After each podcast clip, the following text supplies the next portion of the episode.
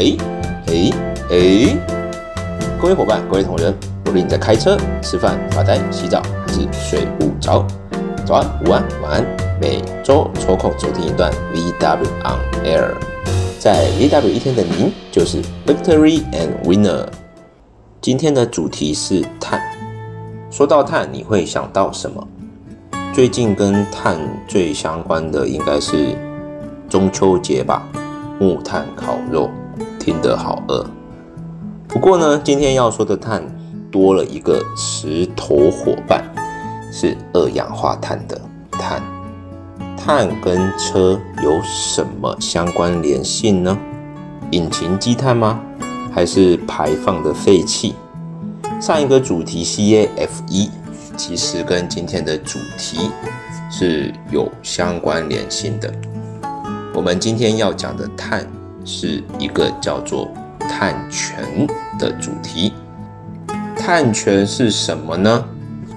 我们有听过人权，人权涵盖了各式各样的权利，而碳权是什么样的权利呢？废气中最常见的是二氧化碳。碳权就是排放二氧化碳的权利，以一公吨排放量作为单位计算。一九九七年的时候啊，通过了京都议定书，碳权呢就正式成为可以交易的产品。这大概是人类史上第一次将抽象的环境概念变成一个可定价的金融商品。听起来很抽象。为什么？呃，二氧化碳看不见、摸不着，那二氧化碳的排放要怎么样去化为权利呢？要如何把碳权转化为可交易的产品数量呢？这就需要机构来去做一些认证啊，以及判定，透过第三方的独立机构，或者是国际机构。国家机构，它听起来有点类似中古车 第三方认证的感觉。在国际上较广为人知的机构，包含黄金标准 （Gold Standard）、查证碳标准 （VCS，Verified Carbon Standard），或者是联合国清洁发展机制 （CDM，Clean Development Mechanisms）。那再来碳权。要如何获得这个额度呢？根据碳权形态取得的方式，可分为减量额度及排放额度。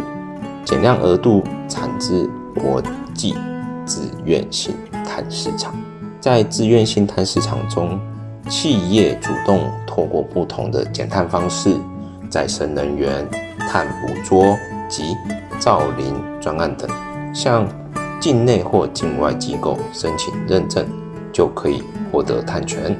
国外的自愿性市场交易卖着各式各样的碳权，其中透过自然方式减量，包含重新造林、避免森林砍伐、改善森林管理和农林业等项目产生的碳权越来越受欢迎，价格也越来越高。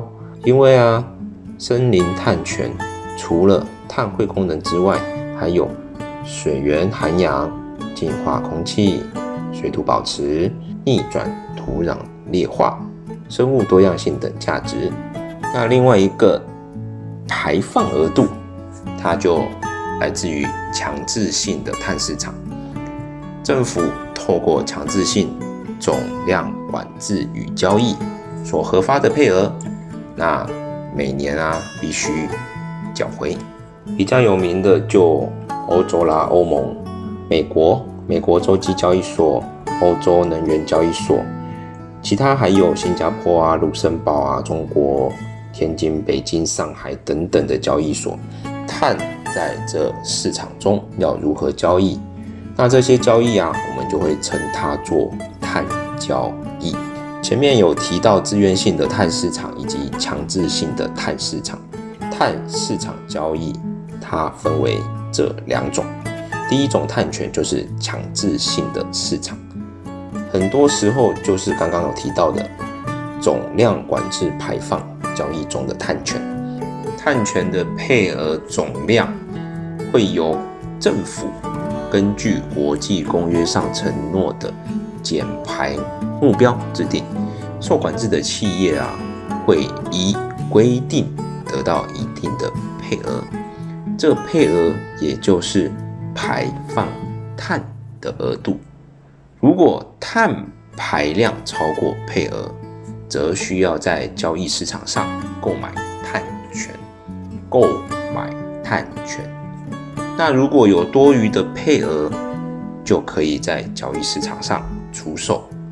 因此啊，如果企业能够提前做到减碳，有可能会额外获得来自碳权交易的营收。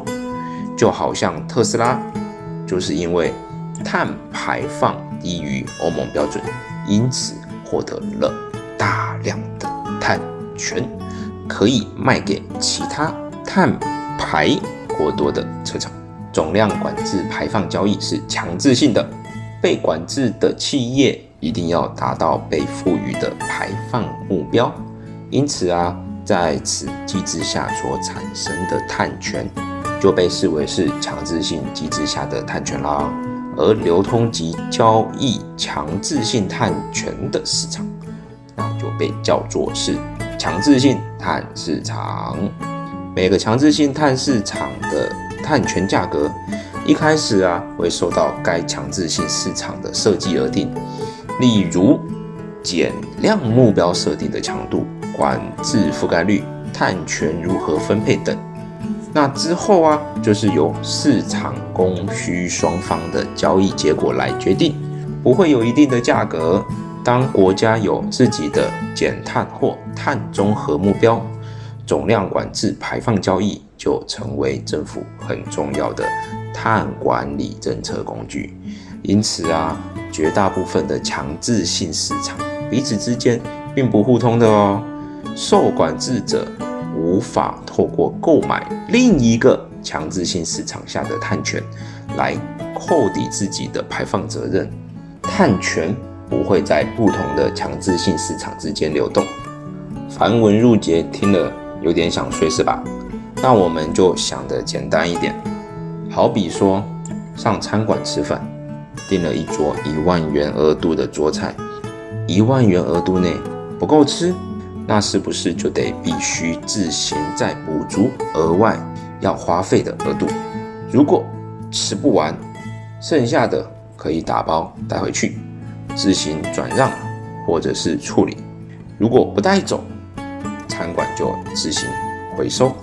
餐馆啊，就类似政府的概念，一万元的额度就是碳排放的限额，不够吃不够用，就自行想办法补足，或是透过罚款。如果还有剩，就自行转让贩售。如果你不转让贩售，或是没有人购买呢，那就给政府回收喽。另外一种碳权呢，是在自愿性市场中的碳权。自愿性市场中的碳权，从字面上读起来，你可能以为是个自由市场，随意买卖碳权去赚钱。那其实啊，不全然如此。自愿性市场多为强制性市场的补充机制，是碳管理的政策工具之一。也就是说呢，国家啊在总量管制排放交易之外，透过其他方式让非被管制者执行减量专案来取得碳权，鼓励啊志愿者执行减碳的动作。因此，企业可以透过各种减碳的专案，向国内或国外的机构申请认证，就可以获得碳权。这些经过认证的碳权就可以在市场上进行交易。此机制下的碳权啊，通常会叫做减量信用额度，代表的是认证过的减量成效。而交易此一额度的市场，那就较为自愿性市场。好啦，那这两个市场要怎么区别呢？在字面上啊，其实还挺好分别的。最主要的差异啊，一个是被管制，一个是没有被管制。被管制了，那就有点强制性的意味；而没有被管制，还做到减碳的行为，那这就是自愿性的。在刚刚我们有提到啊，减碳跟碳中和。我不知道大家有没有听到“碳中和”这三个字？那碳中和是什么呢？它其实就是管制碳排放。管制碳排放的主要用意是什么呢？要让碳的排放啊达到一个平衡，于是就多了一个碳中和的名词。碳中和它是指国家、企业、产品、活动。或者是个人，在一定时间内，嗯，通常是一年为时间计算，二氧化碳的排放量啊与移除量能够达到平衡。也就是说，一个公司或组织直接或间接产生的二氧化碳或温室气体排放总量，通过使用低碳。能源取代化学燃料、植树造林、节能减排等形式所累积的减碳量来做相互抵换，以抵消自身产生的二氧化碳或温室气体排放量，实现啊正负抵消，达到相对零排放。这个过程中啊，需要透过一个。碳盘查的动作，掌握碳排放量以及碳足迹，接着呢，采取减量措施或抵换的行动，使大气的碳排放量维持现状，没有增加也没有减少，达到一个碳中和的状态。一般来说呢，要达成碳中和有两种做法。一个就是碳补偿的机制，简单来说就是把要产生的碳排放量透过其他方式抵消，比如说刚刚提到的啊，植树造林，或者是购买可再生能源证书。可再生能源证书啊，是由专门的认证机构颁发给。可产生再生能源的单位，好比如说生产风能、太阳能、潮汐能的单位，这是一种可以在市场上交易的商品。另外一种呢，就是使用低碳或是零碳排的技术。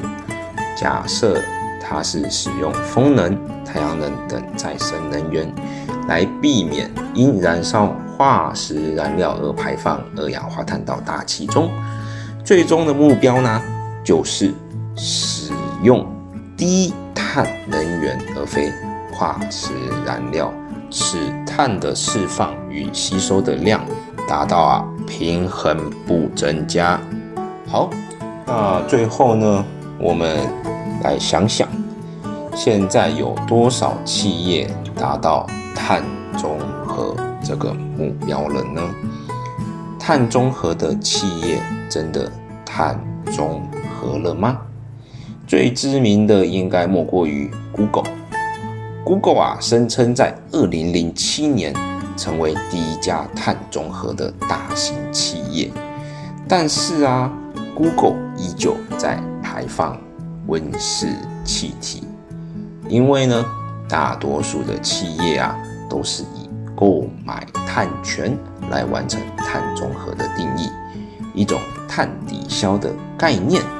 也就是说，我排了多少，再用减了多少碳排，再加上购买碳权来达到零排放的定义。但是依旧排放着二氧化碳。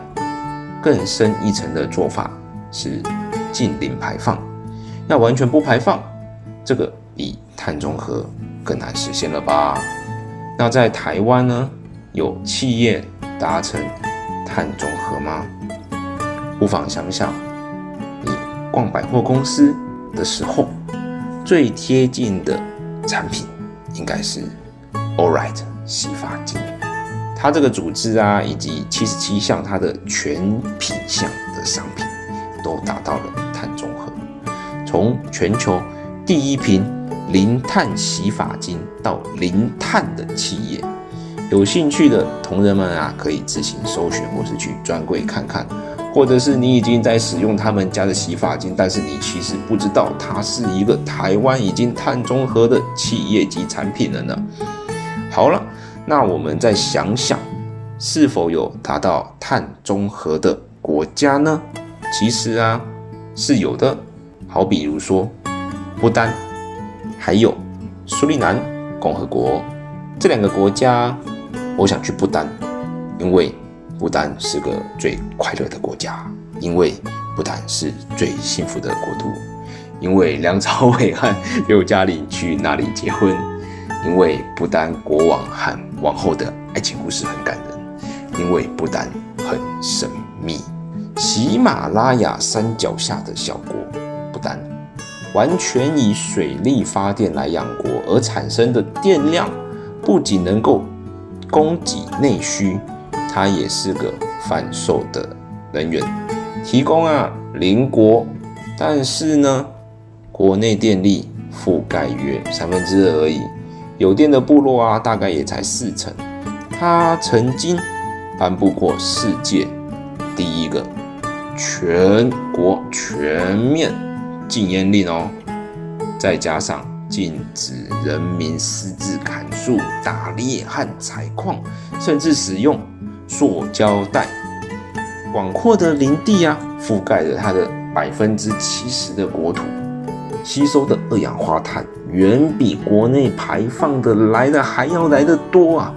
不丹啊是世界唯一一个通过自己宪法保护森林的国家，其中规定不丹至少要有百分之八十的国土面积啊是覆盖在森林之下的哦，甚至早在一九九九年前便清楚的规定禁止伐木业出口。唉，这么多规定，这么多东西，想想看，如果台湾现在来个全国全面禁烟令，有多少人能够受得了？再来，禁止使用塑胶袋，这个我相信也很多人是短时间内会无法适应。但是啊，不单这个国家，我们想想看，它有多少工业，有多少会污染的源头？它其实是个农牧业的国家，再加上它树林覆盖率很高，在台湾现在树林越来越少，土地都拿来盖房子，它跟开发中或是已开发的国家其实不太一样，所以呢，不但有能力达到碳中和的一个目标，好吧？那我们再讲另外题外话，有去不丹旅游过吗？不丹旅游其实蛮特别的，到不丹旅游啊，每晚都要付淡季费两百美元，旺季的时候啊，要付两百五十美元的旅游规费，甚至啊，要三人出团才会是这个价格哦。如果你两个人或是一个人人数不足的时候，你还要补差额，并且没有自由行，只有旅游团行程。不过呢，好处啊，就是包了住宿还有吃的这些部分。实际要给不丹政府啊，大概只有六十五美元，好，就是要给政府可持续发展的规费。不丹啊，在新冠肺炎 COVID-19 爆发后。二零二零年，哎，三月六号啊，就禁止旅客进入啦。但是啊，我为什么要特别提不丹这个旅游？因为我刚刚讲的都只是之前的规定。因为呢，它在二零二二年九月二十三号又开放旅客旅游，但是规费呢变成啊一天两百美元，旅客交给不丹政府的可持续发展规费就会变成每人每天六十五美元，大幅涨价至两百美元。这意味着什么呢？就是啊，不丹旅客还没支付旅程中的机票、住宿、饮食、交通等等等费用，你就要先支付每天两百美元给不丹政府。那如果用之前每人每晚两百美元来计算，以前啊，每人每日就会有一百三十五美元可以用于食宿。交通还有入场费，好，那我们这样子照这个规定来计算的话，在新的制度下，旅客就变成有可能要支付每晚三百三十五元的旅费，是美元。好，这样子听起来好像变贵，没错，一定变更贵啊。但是啊，在新的制度下有个好处，旅客啊不用再被规定由不丹旅行社代办行程喽。旅客可以自行用不丹当局新建的网站申请旅游签证，以及支付每晚两百美元的规费，好贵啊！自行向不丹皇家航空或不丹航空购买机票。自行订不丹的旅馆，还有旅途上找餐馆，都可以自行找司机，或者是在不丹选乘公共的交通工具，是不是听起来比较真的像自由行了？听起来似乎不错，也很棒，也很厉害。但是呢，低排放啊，不一定是进步的指标。好比说，北韩自一九九零年至现今，全国排放量巨减超过一半吧。但是它发展的模式啊，很明显的其实不值得我们去做参考。那不丹模式啊，值得借鉴，但是也值得反思。它是个很快乐的国家，没错，但是它未必是个最成功的国家。要两者都兼得，或许呢也并非不可能吧。只是这条路要花多少的时间、多少的心血、多少的成本才能够达成呢？而在啊减碳下额外增加的成本，又是由谁来吸收负担呢？这个啊就是有更深一层的思考。那目前最主要的呢就是。好好爱护我们目前住的地球，让地球生态稳定，气候稳定，我们才会一直有适合居住的美丽地球啦。好啦，那我们今天的内容就到这边，希望大家会喜欢，拜拜。